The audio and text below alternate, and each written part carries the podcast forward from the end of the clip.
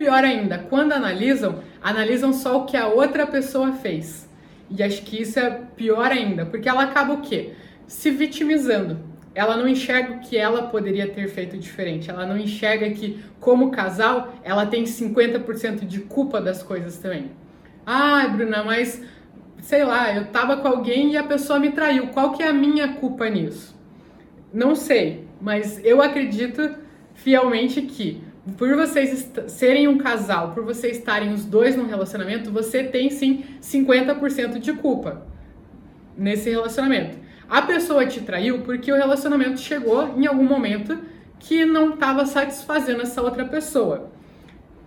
Existem N motivos que isso pode ter que possa ter acontecido, que possa ter chegado a esse caso. Não estou falando que você mereceu ser traída, isso vai muito também do caráter da outra pessoa, como ela lida, né? Mas, enfim, o relacionamento de vocês não estava bom a ponto da pessoa se manter fiel a você. Não estou justificando o fato da outra pessoa te trair, ter te traído, não estou dizendo que isso foi certo ou errado, isso é o comportamento da outra pessoa.